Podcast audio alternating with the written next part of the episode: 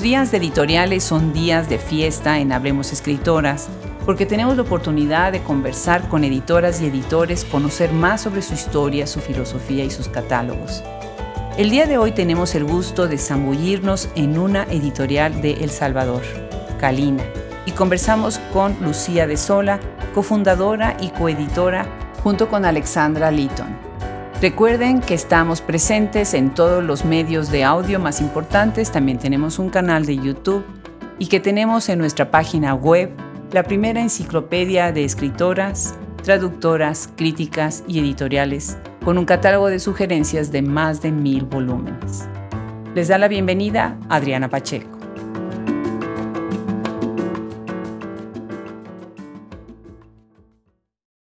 Lucía de Sola es cofundadora y codirectora de la editorial Calina. Y yo, desde Austin, Texas, estoy muy contenta de recibir y de conocer a esta editorial salvadoreña y de conversar el día de hoy con Lucía. Bienvenida, Lucía, Hablemos Escritoras. Gracias, Adriana. Es un gusto estar con ustedes. Pues la verdad estoy emocionadísima porque El Salvador es completamente algo nuevo para mí. Qué pena confesar algo así pero ese es el propósito de este proyecto, ¿verdad? Que se nos quiten estas barreras en la distancia y nos podamos acercar, aunque sea con un micrófono, a lo largo del continente, ¿verdad? ¿En dónde nos estás escuchando, eh, Lucía? Estoy en San Salvador, El Salvador, sí. Y ahí es de donde naciste, de ahí eres eh, originaria. Aquí nací, pasé la mayoría de mi niñez en Estados Unidos, pero regresé aquí cuando me casé con un salvadoreño. Ah, ok, regresó, la, la sangre regresa, ¿verdad? Así es. Qué bien. Pues por lo que entiendo, tú tienes estudios en historia. Yo tengo un minor en, historia, entonces me da, o algo así como un minor en historia. Cuando estudias siglo XIX en literatura, necesitas estudiar historia. Así que me encantó saber esa parte de tu perfil. Y además también estudiaste literatura moderna. Cuéntanos un poco más sobre tu formación. Yo estudié eh, eh, más específicamente historia y literatura moderna, inglesa y francesa y moderna quiere decir de la Revolución Francesa en adelante. Qué interesante. ¿En dónde estudiaste? Estudié en Boston, en Harvard. Ay, magnífico, magnífico. Entonces ese fue el tiempo que pasaste en Estados Unidos. No, yo pasé desde los cinco años, seis años. Nos fuimos por la guerra. Wow. Nos fuimos a Guatemala, eh, después a Miami, después a New Jersey y fui a un internado y después fui a, a la universidad. Qué bien, qué bien, magnífico. Y ahora que estás trabajando con Kalina, ¿tienes algún otro proyecto? La verdad que tengo, tengo varios, pero eh, tal vez los que, más, los que más me gustan es que trabajo con Glasswing, que es una ONG que fundó mi hermana, que trabaja en salud y en educación. Qué bien. Y estoy voluntaria para ellos. Trabajé mucho tiempo en un Girls Club en un club de niñas. Perdón si, si me entra el inglés de vez en cuando. no, estamos... porque así, así me pasa. Eh, total que trabajaba con un club de niñas de como 14, 15 años, que fue un gusto, lo hice por años. Ahorita estoy trabajando en salud mental y eh, también trabajo con Voces Vitales, que es una ONG dada por Hillary Clinton y es para básicamente para el desarrollo de la mujer en la parte económica. Qué bien. No te preocupes por el spanglish. Estamos muy acostumbrados, somos muy abiertos. Al contrario, nos encanta esta mezcla de los dos idiomas. Ay, gracias a Dios. Qué interesante. Entonces, esto se llama Voces Vitales El Salvador y Hillary Clinton está atrás de esta organización. Sí, tienen capítulos por todo el mundo y es muy interesante porque se enfoca en empresas medianas y en empresas pequeñas también, más que todo en empresas pequeñas. Qué bien. Y damos todo tipo de, de servicio, eh, capacitamos y hace poquito diseñamos un como mini MBA de cuatro meses, porque lo que pasa es que las mujeres no tenemos tiempo, ¿verdad?, para invertir en un MBA de verdad de, de dos años. Eh, entonces, hemos escogido tres carreras, por decir, digital marketing es una, gerencia general es otra, exportación e importaciones es otra. Y es bien interesante porque la verdad que es increíble todo lo que conocen ya las mujeres eh, emprendedoras. Qué maravilla. Así es que nosotros aprendemos un montón trabajando con ellas. Claro, claro, definitivamente, ¿no? Porque a veces la imaginación se despierta pues a base de la necesidad, ¿no? Y son muy creativas, pueden ser muy creativas. Qué interesante. Tú tienes también una maestría en escritura creativa en, en Pacific University, ¿no? Sí, así es. ¿Ya has escrito? He escrito, pero soy una, una poeta wannabe. soy una poeta. Es más, he escrito desde, desde pequeña, he escrito, pero me han publicado que una vez, dos veces, no es como Alex, mi socia, que, que está publicada por todos lados. Mi escritura ha sido una cosa muy personal y ha sido más que todo poesía. Poesía es el género que más te gusta. Sí, y lo, y, lo interesante es que escribo en inglés. Claro. A pesar de que mi primer idioma fue en español, en español.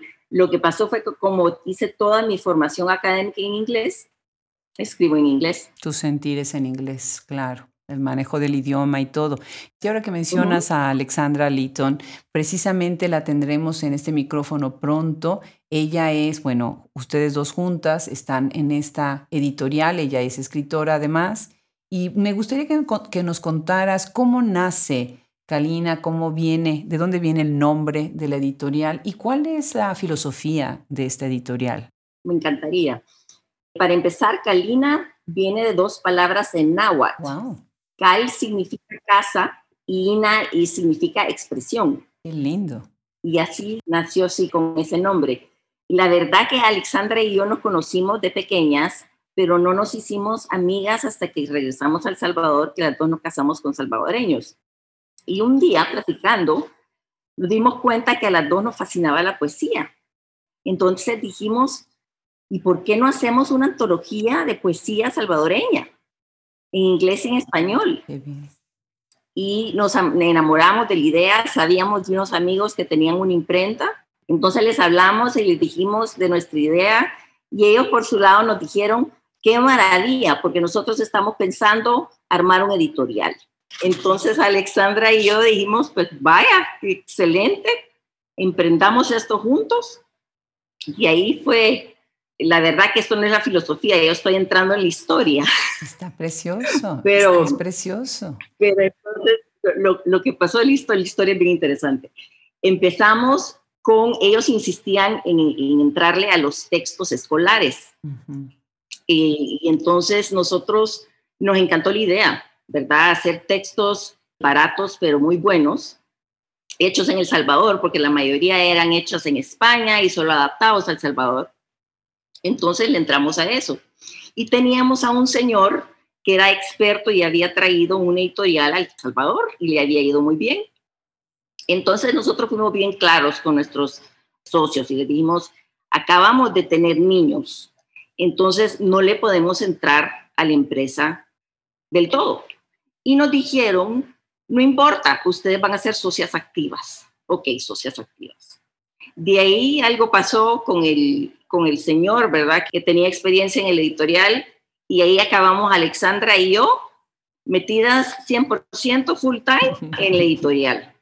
Es que no les, definió, no les definió bien lo de activas. Activas era full time job, ¿no? Pues después de que ese señor se fue, era un full time job. Entonces Alexandra y yo, y lo peor es que entramos a textos, y textos era un negocio, es un negocio muy diferente. Eh, textos escolares. Entonces, en pocas palabras, no nos fue bien. No podíamos, compartir, no podíamos competir con Santiana, con Norma. Entonces, ahí nos dividimos y los otros socios se fueron por su lado y siguieron con el tema de los textos y Alexandra y yo nos fuimos por la parte de la literatura. Claro. Entonces ahí acabamos con lo que es ahora Calina. Qué bien, qué bonita historia. Y bueno, se juntó el hambre con las ganas de comer, ¿verdad? Ahí, así salen todos los proyectos o muchos de los proyectos. Entonces empiezan con esta idea de publicar la antología de poesía, pero después se siguen publicando otros géneros literarios. Sí, eh, nosotros le entramos a los coffee table books. Mm, qué bien. Alexandra sí tenía, tenía mucha experiencia en eso y eh, hicimos varios eh, sobre industria, sobre un arquitecto, hicimos uno, y tal vez nuestro proyecto más exitoso fue uno sobre café del Salvador. Ah, qué bien. Lo, lo bonito era que llevaba al lector a las, a las casas de las fincas, tenía recetas con café, tenía un poquito de todo. Qué bien. Eh, arte inspirado en el café. Entonces fue un bestseller, ¿verdad? Fue, fue, eh, se nos agotó rápido y fue una muy buena experiencia. Y ahí hicimos para, lo que hacíamos era para financiar los proyectos literarios, hacíamos libros comisionados. Claro. ¿verdad? Para empresas y cosas así. Entonces, ahí ni modo, ¿verdad? Era, era cómo financiamos esto, pues así, así lo vamos a financiar y así fue. Claro. Rosario Castellanos dice, ¿no? Mi pluma mercenaria, que es la que tiene que escribir para ganar dinero, ¿no? Y no la que escribe por el gusto de escribir, ¿no? Claro que sí.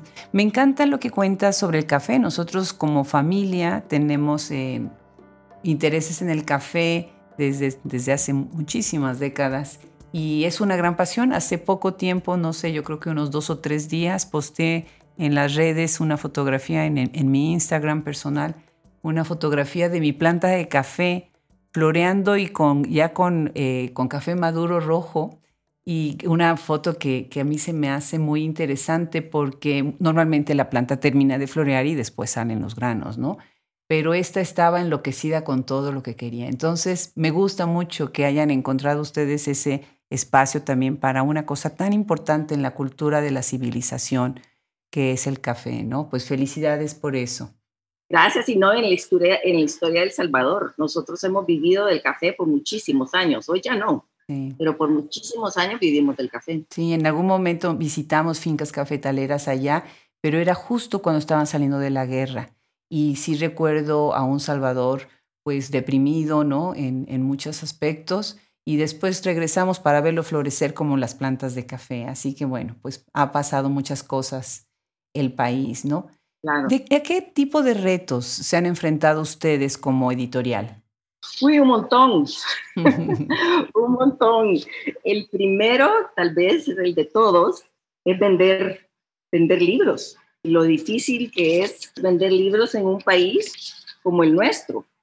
Tal vez es la falta de cultura de lectura, a pesar de que El Salvador, interesante, salió número uno de cantidad de libros leídos en Centroamérica. Oh, no sabía. Yo estaba impresionadísima con eso, sí, wow. impresionadísima.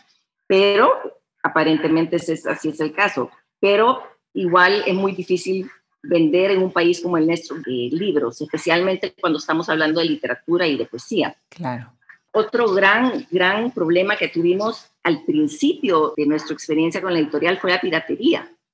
¡Uy, no! ¿Cómo? Sí, sí. Nosotros hicimos, cuando estábamos en el proyecto de los, de los libros escolares, hicimos un proyecto bien interesante que era preparando para la PAES. La PAES es como un, es un examen que tienen que tomar todos los de último año uh -huh. antes de entrar a la universidad. Okay. Pero lo que pasa es que en un país como este, nadie tiene práctica en hacer exámenes estandarizados y, y estos exámenes son de práctica. Sí, claro. Entonces lo que hicimos fue hacer un libro que se llamaba Preparando para la PAES, que tenía secciones sobre cada eh, subject, ¿verdad? sobre cada tema, y al final tenía exámenes sí. de práctica.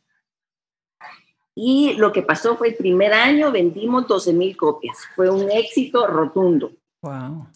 Pero el segundo año era un poco más corto el libro y lo, lo básicamente el costo de, de, de, fotocopiarlo era menos que el costo de comprarlo y hasta los profesores lo terminaron pirateando.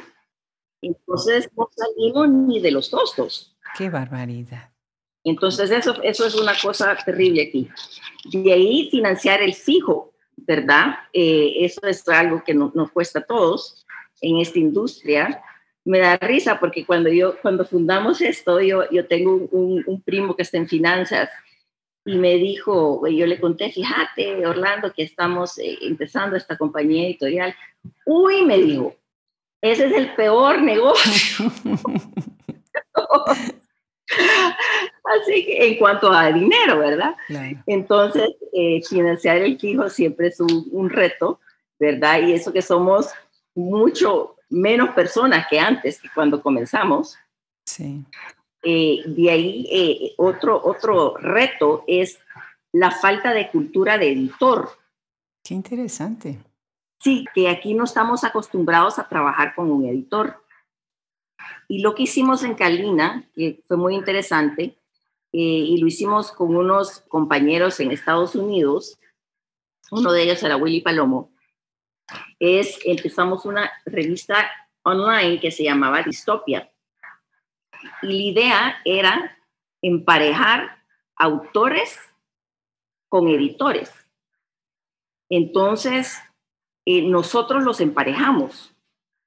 Escogimos escritores jóvenes y conseguimos editores, ya muchos de ellos eran escritores, pero ya tenían experiencia editando. Entonces los juntamos y cada uno hizo una obra, hicieron una obra juntos.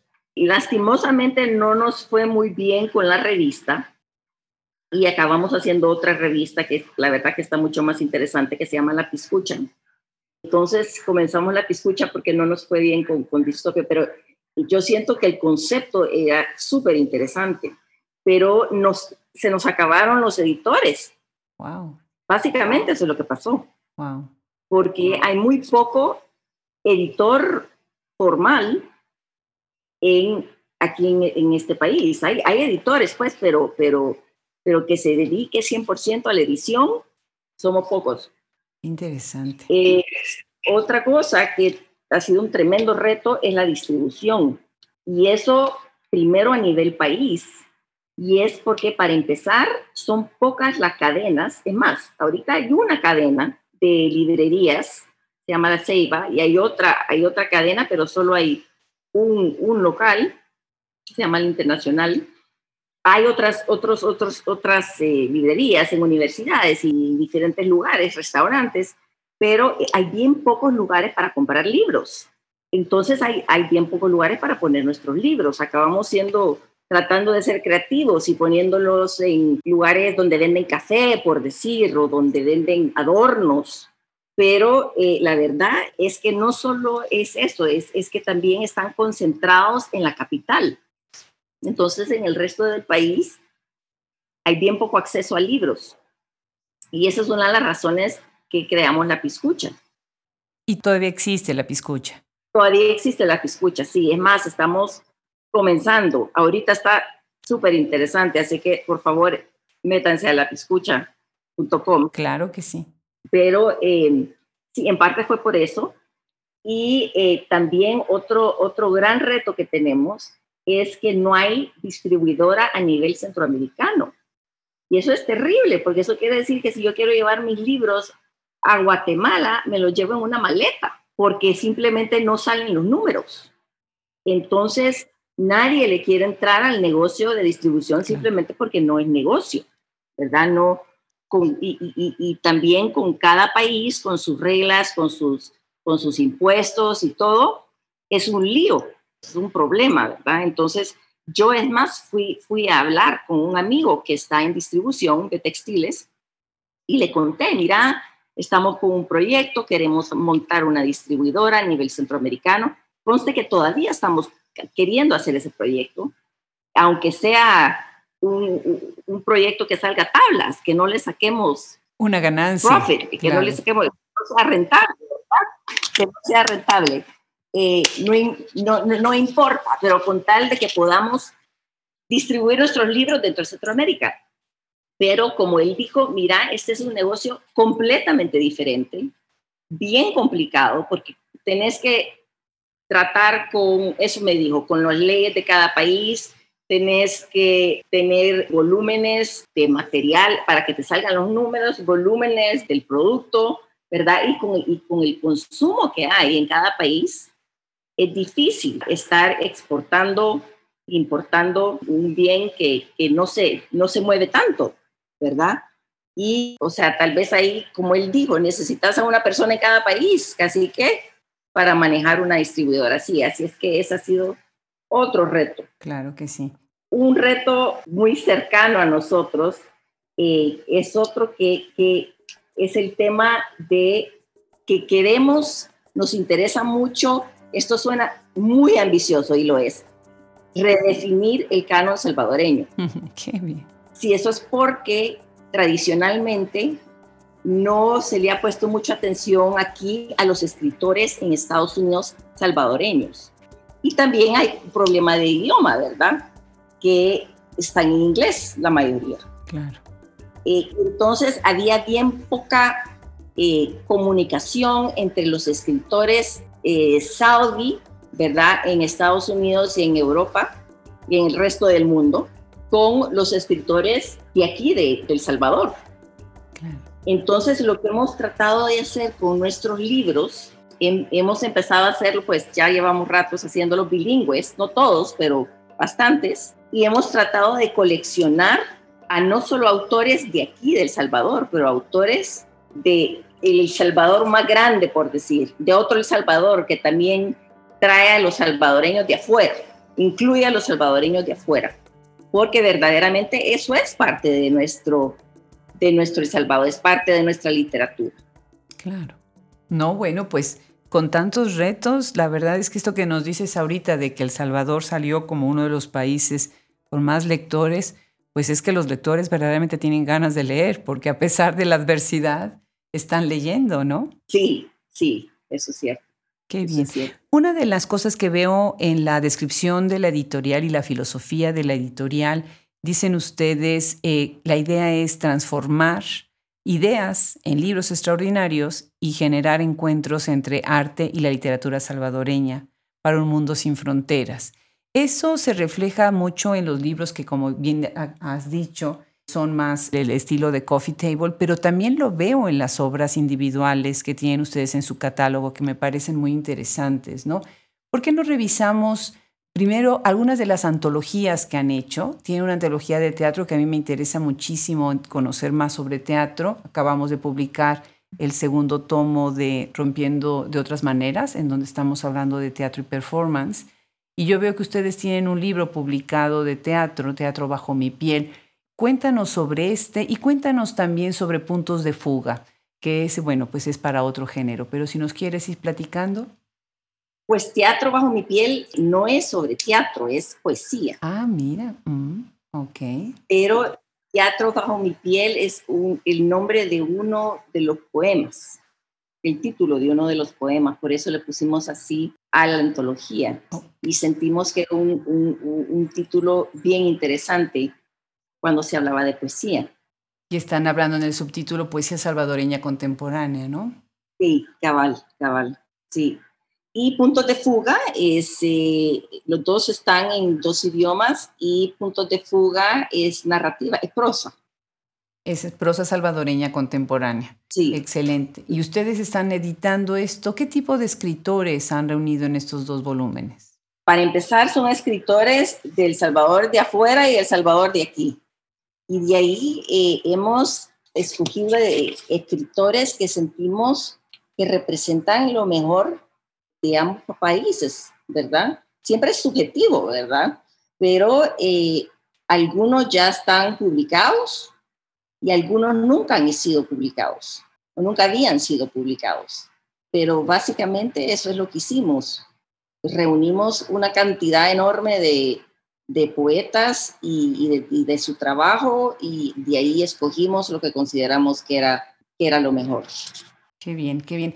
Y el otro libro, Tierra Breve, ahí tienen una antología centroamericana de minificción. Entonces acá tienen publicados a escritores que no nada más son salvadoreños. Así es.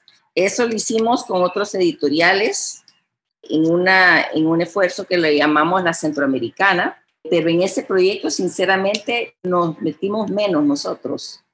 Pero sí es bien interesante. Claro, qué bien. Y veo como libros individuales uno de Elena Salamanca, La familia o el olvido, Family or Oblivion. ¿Nos quieres platicar un poco sobre cómo es el encuentro entre Kalina y Elena Salamanca? Ah, es una maravilla. A mí Elena me encanta como persona y me fascina como escritora. Es muy joven y es una historiadora, poeta y además escritora de prosa. Y es una feminista, ¿verdad?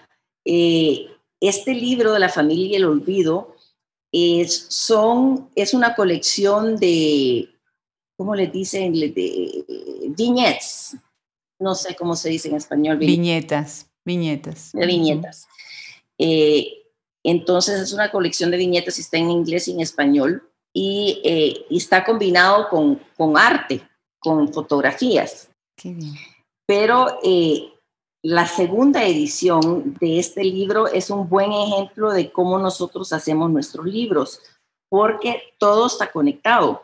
La segunda, la segunda edición de este libro, porque le fue muy bien a este libro, es una obra de una artista que se llama Carmen Elena Trigueros, que es una serie de, de bordadas juntas. Y lo que pasa es que el tema de bordado es un tema bien importante y bien recurrente en el libro, porque así fue en la memoria de Elena y en la memoria de muchas niñas, ¿verdad? En, El Salvador y me imagino que en nuestros países, que vimos a, a nuestras abuelas, a nuestras mamás bordando. Así es. Entonces es un, es un como hilo conducente ahí y lo interesante de este libro, aparte del contenido que es espectacular, es que también eh, el papel que escogimos es un papel muy especial que se ve la textura como limitas y ella habla en su introducción sobre filigranas. Entonces sentimos que el, estética del libro va mucho con el contenido. Y eso nos gusta. Eh, eso lo hicimos también con otro, con otro eh, chapbook de, de, de, otra autora que se llama Tania Pleites, pero lo hicimos con colores muy fuertes, eh, lo hicimos con, eh, era, era cortito, ¿verdad? Con otra pintura, pero era la misma idea, era, era, era como reflejar el contenido en lo estético del libro. Pero te voy a contar más sobre, sobre Elena. Elena ahorita está haciendo un proyecto con nosotros que está espectacular. Wow. Que en algún momento quería contarte sobre este proyecto que se llama Siempre Vivas. Siempre vivas. Siempre vivas. Y es, es un género nuevo para nosotros porque es literatura de niños. Ah, qué bien. Y eh, lo que pasó fue que nos fijamos, ¿verdad? Que, eh, y fueron específicamente Alexandra y Elena, se, se juntaron y la verdad es que en este país y en muchos países solo hablamos en el colegio o en la escuela sobre héroes sobre héroes y no heroínas, especialmente aquí en El Salvador. Entonces, lo que hemos hecho con este libro, y Elena es la escritora, es hemos coleccionado las biografías de 14 diferentes mujeres que ya todas murieron menos una, y, y cada una es de diferente background, ¿verdad? Y hay, hay, hay científica, hay periodista, hay una que eh, eh, se postuló para presidente. Interesantísimo las historias de estas mujeres extraordinarias y lo que buscamos aquí es que se introduzca a la heroína a las niñas, porque las niñas no tienen a nadie con quien se puede modelar. Claro, claro, importantísimo. Entonces, lo que buscamos con este libro, es que las niñas tengan ejemplos de mujeres que vienen de, de, diferentes situaciones socioeconómicas, culturales, de todo, y, vean ejemplos de mujeres que se han superado y que han sido ejemplares y muy importantes en nuestra historia. Entonces, este libro ahorita está en proceso y se llama Siempre Vivas porque la Siempre Viva es una flor que vive sin mucha agua y sobre piedras y puede aguantar viento, entonces puede, puede aguantar condiciones adversas. Entonces, por eso le pusieron siempre vivas, porque como esa flor, estas mujeres eh, lograron realizarse a pesar de tanta condición adversa por ser mujeres, por venir donde venían, ¿verdad? Entonces, este es un proyecto que nos tiene súper entusiasmadas. Y también de editor tenemos a Jorge Galán, que es una súper estrella aquí en El Salvador y afuera, que se ganó el, premio de la Real Academia Española, creo que fue, eh, por un libro, su libro Noviembre, que es sobre lo, eh, la matanza de los jesuitas aquí en El Salvador. Y el libro está por todo el mundo, pero Jorge es, es una maravilla porque hace de todo, escribe poesía, escribe el, libro para jóvenes, escribe libros eh, para niños, escribe novelas, pero como editor es espectacular también. Entonces él nos está ayudando a editar este libro Siempre Vivas. Está muy bien, se llama así. Qué maravilla. Pues muchas felicidades, se oye muy muy bien el, el, proyecto y definitivamente es algo que urge, ¿no? Que se necesita rescatar estas voces de mujeres, estas heroínas y hacer estos role models para nuestros jóvenes, ¿no? Y nuestras niñas. Para quienes nos están escuchando ahorita, estamos conversando con Lucía de Sola. Ella es cofundadora y coeditora de la editorial salvadoreña Calina y es un gusto tener la voz de, de la literatura salvadoreña en este micrófono. Le agradecemos muchísimo, muchísimo a Cristina Algarra Luján que nos hizo favor de facilitar estas entrevistas y estoy tan contenta de poder conversar hoy contigo. Lucía, ya para cerrar y cerrando nuestra conversación, platícanos de este libro que tienen también en su catálogo, No Mienta, de Ivonne Besiana Lindo. Sí, es interesante este libro porque es muy diferente a lo que usualmente hacemos. Es una colección de tweets. Oh, wow. ella tenía, eso sí, editar ese libro fue dificilísimo, porque eran miles y miles y miles y miles de tweets. Entonces lo que hicimos fue escoger y separar en categorías los tweets, ¿verdad? Lo político, el amor, eh, el insomnio, así. Y eh, poner los tweets en cada sección. Eh, ella, Yvonne, es, es una estrella de radio aquí, es muy popular. Qué bien. Entonces, hemos tenido la oportunidad de, de, hacer varios eventos para promocionarlo, pero sí es bien diferente al resto de, de libros que hemos hecho. Ya lo creo, ya lo creo. Pues qué novedoso. La verdad es que las felicito también a ustedes por la apuesta y por darle espacio a estas voces, ¿no? Es genial, genial. Pues muchísimas gracias, Lucía. Eh, ha sido un gusto de verdad los invito a que exploren no nada más la editorial, sino también la revista, el perfil de las escritoras que tienen. Ojalá podamos tener algunas de ellas o a todas ellas en este micrófono. Y no sé si quieras agregar algo para cerrar la conversación. Por último, quisiera mencionar que a nosotros nos interesa mucho enamorar a las personas a la poesía, eh, porque la poesía es un género que las personas consideran muy difícil y que lastimosamente en el colegio todos lo recordamos así con, uy, ¿verdad? La poesía tan difícil, tan, tan, tan difícil de entender y tan difícil de escribir. Eh, y lo que hemos hecho es que en las ferias hemos participado con dos, con dos actividades. Una se llama Primeros Auxilios Poéticos, el otro se llama Poemas por encargo. Y el primero de, primeros auxilios, básicamente lo que hacemos es ponemos es un, un, tent, ¿verdad? Y adentro ponemos una camilla como que si fuera primeros auxilios en una guerra. ¿verdad? Y nos ponemos una, una de esas eh, camisas que se ponen los doctores. Eh, una bata. Una bata de doctor, sí. Y ahí dice primeros auxilios poéticos eh, y hemos coleccionado eh, muchísimos poemas eh, por poetas iberoamericanos y, están divididos por males, ¿verdad? Amor, desamor, soledad, insomnio, corazón roto, de todo, ahí hay de todo. Entonces, lo que hacemos es, llegamos donde personas que están en la feria y le decimos, mire, ¿y usted de qué mal sufre? Se nos quedan viendo. Y entonces le preguntamos, soledad, eh, eh, problema existencial, ¿verdad? Todo eso. Entonces se ríen y algo escogen. Entonces se van y se acuestan en la camilla. Y escogemos uno de los poemas de esa sección.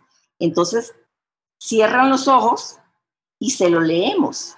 Y ahí hay botecitos que dicen eh, medicinas eh, de poesía y hay dulces adentro, está todo puesto así, se le da paleta al final al, al tal paciente y todo, pero es impresionante cuando se les lee la poesía, hay personas que reaccionan llorando, hay personas que reaccionan muertas de risa y hay personas que reaccionan callados, impresionados. Hay niños que llegan, tenemos poemas para niños. Entonces ese, ese por ejemplo, es una actividad. Y a mí hiciste llorar a mí también. ¿eh? Y la otra, ay, de verdad, la, otra, la otra se llama Poemas por encargo. Y eso, e, e, esto es como la tradición del escribante o escribente, no sé cómo se dice, de antes, que cuando las personas no podían escribir, le pedían a alguien que, eh, que les escribiera sus cartas o su poesía. Entonces lo que hacemos es, tenemos a varios poetas pero con máquinas de mecanografía eh, eh, antiguas. Entonces llega una persona y ponen un dólar ahí, en un, botecito de, vidrio, y dicen, yo quiero un poema, yo quiero un poema para mi hija de 15 años que quiere crecer muy rápido. Entonces me voy 15 minutos, regreso y me dan un poema. Espectacular. Genial. Y se llama Elena, porque yo le dije que mi hija se llama Elena, entonces el, poema divino. Y bien chistoso porque una vez llegó una profesora de la UCA, que es una, una universidad muy, muy respetada aquí, y me dijo, yo estaba ahí, me dijo, mire, qué terrible lo que le están haciendo a la poesía aquí, ¿cómo pueden hacer esto? Esto es fatal. Y total que horas después salí afuera y me la encontré pidiendo un poema. No, me encanta esa anécdota, Lucía. Austin, donde yo vivo, eh, tiene ese ambiente cultural tan, tan, tan maravilloso que se crea pues, entre la cultura hippie, la cultura de la universidad, la música y el cine. Y hay una eh, calle que es South Congress, donde todo el mundo va a visitar South Congress. Y hay un restaurante muy famoso que se llama Güeros, que de hecho ha salido en el cine en varias ocasiones y demás. Y afuera se sienta los domingos, los sábados o los domingos, eh, también un joven con su máquina de escribir. Y precisamente eso es lo que hace, un poemas por encargo. Así que ahorita me transportaste en esos domingos cuando vamos a que nos haga él unos poemas. Pues Lucía, no sabes cómo has alegrado mi día, también me has puesto un, nudo en la garganta. Estoy tan, pero tan contenta de, de haberte conocido, de haber escuchado esto que hacen y pues las felicito, las felicito por el trabajo, Alexandra, y a ti. Y muchísimas gracias por sumarte hoy a Hablemos Escritoras. Gracias, Adriana, por esta oportunidad. Ha sido un gusto conocerte. Y felicidades a ustedes también por el trabajo que están haciendo. Me encanta. Muchísimas gracias. Igualmente un abrazo grande hasta El Salvador. Gracias, igualmente.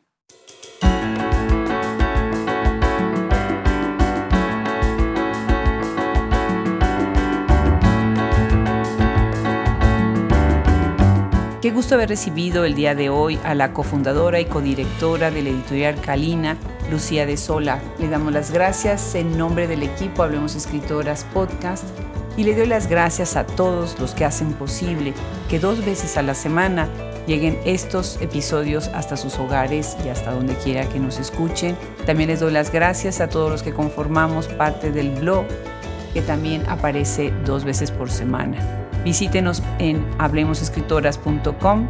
Se despide de ustedes desde Austin, Texas, Adriana Pacheco.